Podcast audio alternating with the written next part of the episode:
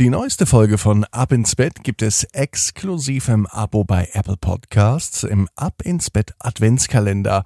Heute die Geschichte Pupsi im Schuhgeschäft. Ab ins Bett, ab ins Bett, ab ins Bett, ab ins Bett. Der Kinderpodcast.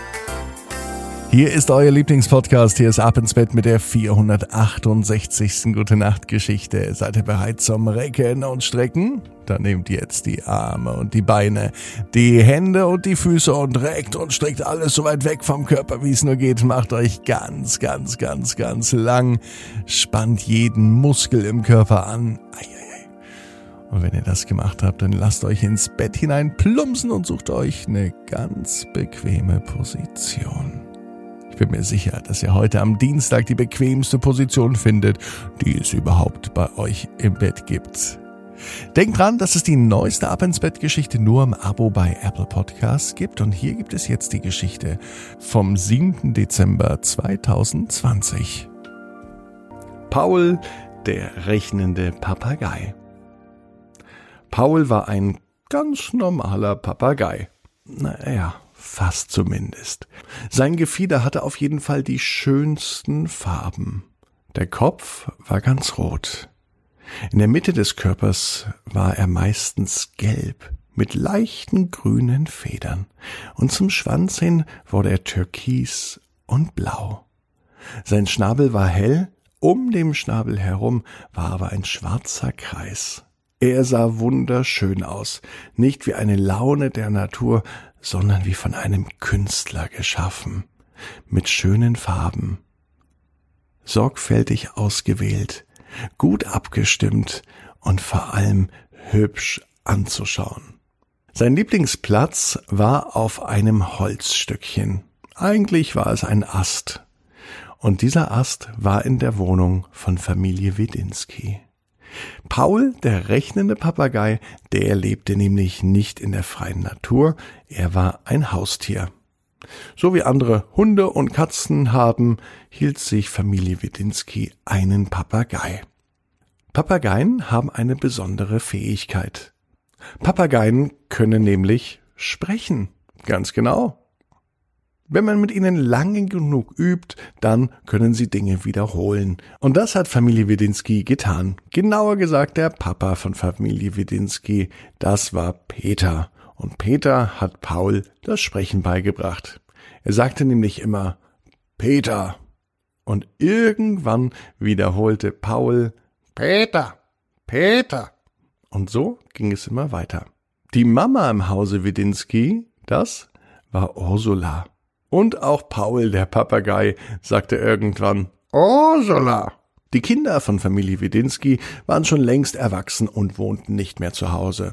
So konnten sich die beiden Eheleute noch mehr um den sprechenden Papagei kümmern.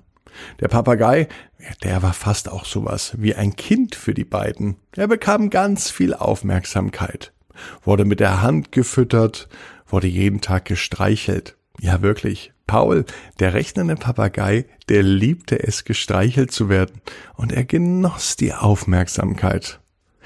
Und das Neueste, was Familie Wedinski ihm beigebracht hat, war tatsächlich das Rechnen. Zwei mal zwei, sagte Papa Wedinski.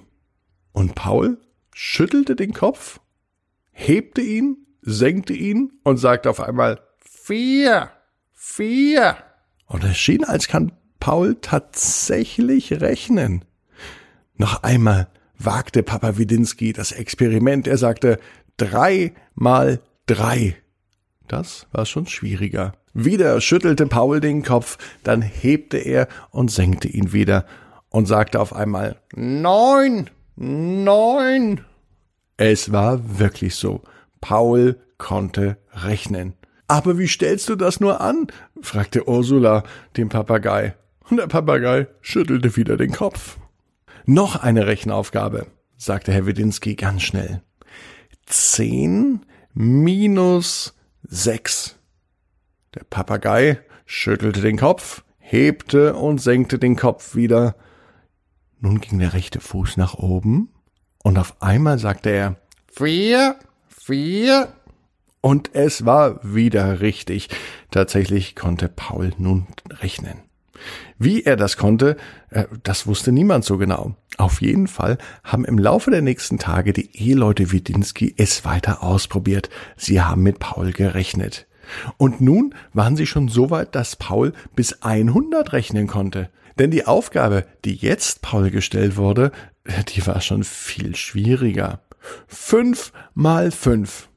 Und wieder. Paul schüttelte den Kopf, hebte und senkte ihn und sagte dann, ohne lang zu überlegen, 25, 25. Und die Besonderheit von Paul war tatsächlich auch, dass er die Zahl und die Antworten immer wiederholte. Und verwundert war Familie Wedinski, dass er noch nicht ein einziges Mal falsch gerechnet hat. Und so ging es Tag ein, Tag aus. Die neueste Lieblingsbeschäftigung war, dem Papageien Rechenaufgaben zu stellen.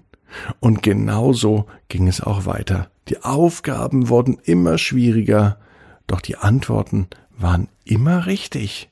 Herr Widinski nahm mittlerweile sogar einen Taschenrechner zur Hilfe, da er es selber im Kopf nicht mehr ausrechnen konnte. Paul, sagte er, was ist denn 2463 geteilt durch 47? Der Papagei schüttelte den Kopf, hob ihn, senkte ihn wieder und sagte, ohne lang nachzudenken, 52,4, 52,4. Und die Familie Wedinski musste es erstmal in einen Taschenrechner reintippen, um zu sehen, ob das Ergebnis stimmt. Und siehe da, es war richtig. Paul war ein außergewöhnlicher Vogel. Nicht nur ein ganz besonders hübscher Papagei, sondern wohl auch ein ganz, ganz, ganz schlauer Papagei mit seinen roten Federn am Kopf, seinen gelben Gefieder in der Mitte und die blauen und türkisenen Schwanzfedern, die so wunderschön leuchteten. Herr Widinski lag im Bett und auf einmal hörte er wieder, wie Paul nach ihm rief. Widinski, Widinski, sagte der Papagei. Und Herr Widinski schaute auf die Uhr. Es war morgens um sieben. Ja, aber wie konnte das sein? Und Paul der Papagei rief, Aufstehen, aufstehen, aufstehen. Und Herr Widinski wusste, dass er ein ganz besonderes Haustier hat. Er wusste allerdings nicht, ob Paul wirklich gut rechnen kann oder ob er am Ende vielleicht nur einen wundervoll ausgefallenen Traum hatte. Er weiß aber eins, genau wie ihr. Jeder Traum kann in Erfüllung gehen. Ihr müsst nur ganz fest dran glauben. Jetzt heißt's ab ins Bett. Träumt was Schönes bis morgen ab 18 Uhr bei abinsbett.net. Dann eine neue Geschichte. Wieder die Krankenschwester.